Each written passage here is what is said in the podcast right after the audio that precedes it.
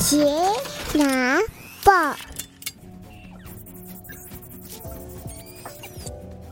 ，Hello，大家好，欢迎回到钢铁奶爸的 Podcast 频道，我是亨利。无论你是在通勤的路上、喂奶的途中，亦或是休息的片刻，都欢迎您一同加入我们。我们家大女儿妍妍现在两岁半，我从她差不多两岁左右，就会开始时不时的问为什么。例如说，我早上会习惯泡咖啡，他也想要喝，我就会阻止他。于是他就会问我说：“为什么我不能喝咖啡？”我就跟他说：“因为咖啡里面有咖啡因。”他接着问：“什么是咖啡因？”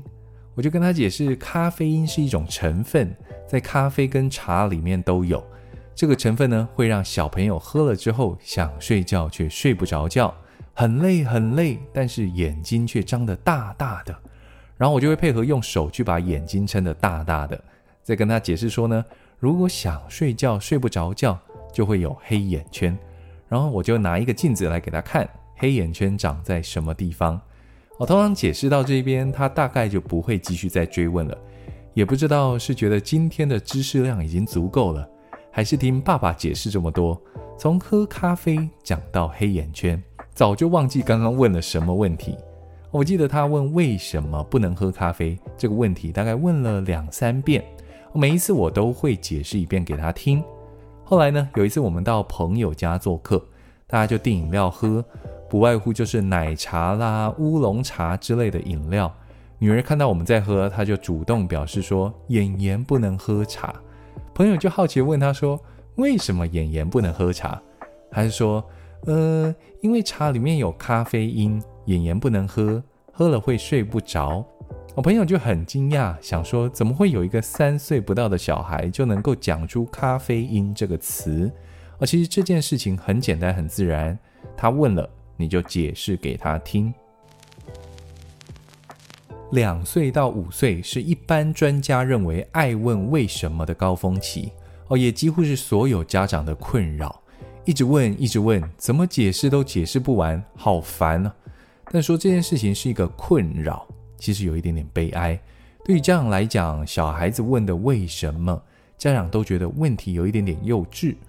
为什么云是白色的？为什么不能拿筷子敲碗？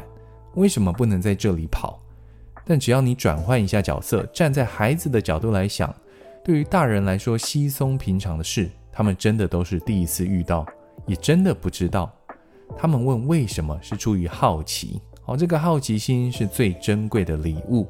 你想想，每个孩子到了这个时期，都会疯狂地问为什么，这就表示这是先天设定，孩子到了这个时期就应该要去练习，该要学习的技能包。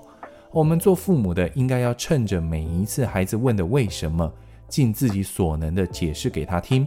而除了用说的解释，必要时候还要配合其他方式解释给他看。例如说，有一次下雨前呢，打雷，雷声轰隆，吓了女儿一跳，那跑到我身边问我说：“那是什么？”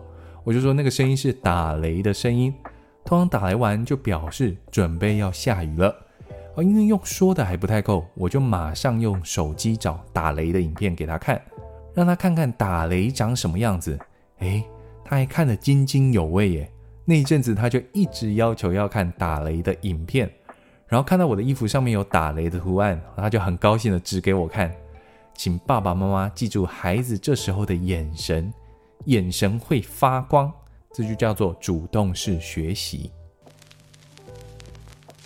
他有兴趣，你就该趁这个好时机满足他的好奇心，并且进一步引发他更大的好奇，带着他往前往外延伸探索。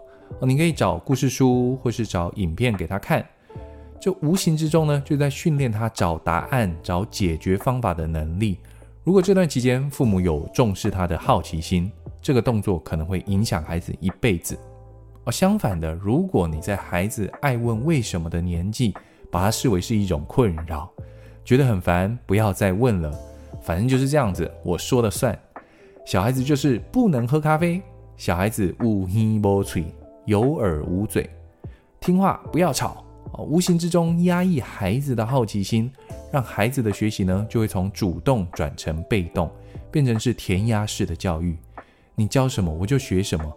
哦，结果在求学期间呢，被动式的学习，还学不太会，就再花钱到补习班，用力的压进脑袋里面去。等到出了社会，发现在职场上升迁不顺，走进书局想要精进自己，发现排行榜第一名的书名叫做《想成为专业经理人，要学会问为什么》。哦，其实你两岁就会问为什么了，只是没有好好发展而已。好。那如果小孩问了为什么，我究竟不该讲什么，又该讲什么呢？其实很简单，把你自己丢到小孩的角度去回答就可以了。如果站在自己的角度的回答是长这样子的，等你长大就知道了。小孩子不用懂这么多，我不知道。这类的句子呢，我称之为句点小孩，因为你讲这类的话，目的是要结束这一段谈话。你不要他继续问为什么了，所以你讲一些话来句点他。这类型的话呢，除了压抑他的好奇心之外，也破坏亲子之间的信任。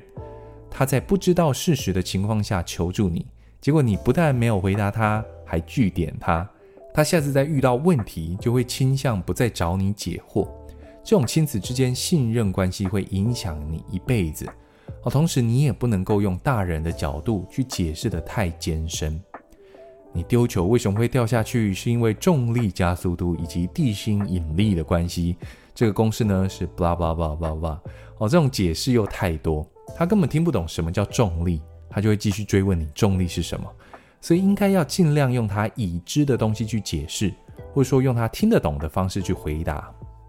好，还有一种情况呢，是我很坚持一定要解释到位的，就是有关于危险情况的为什么。例如说，不可以在电梯里面跳。孩子反问为什么？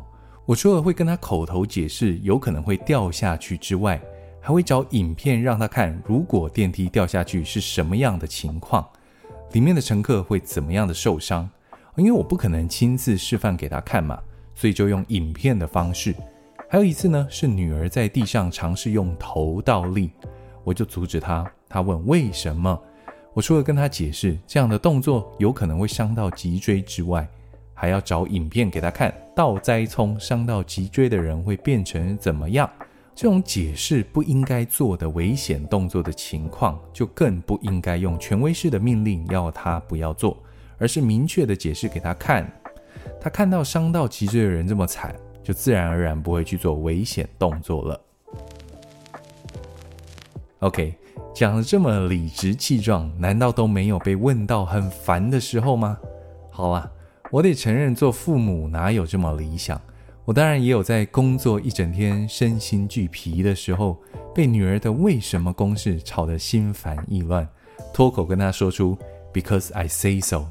我说出这句话的时候呢，我可是面带微笑。女儿又听不懂英文，一方面不会伤到女儿的求知欲。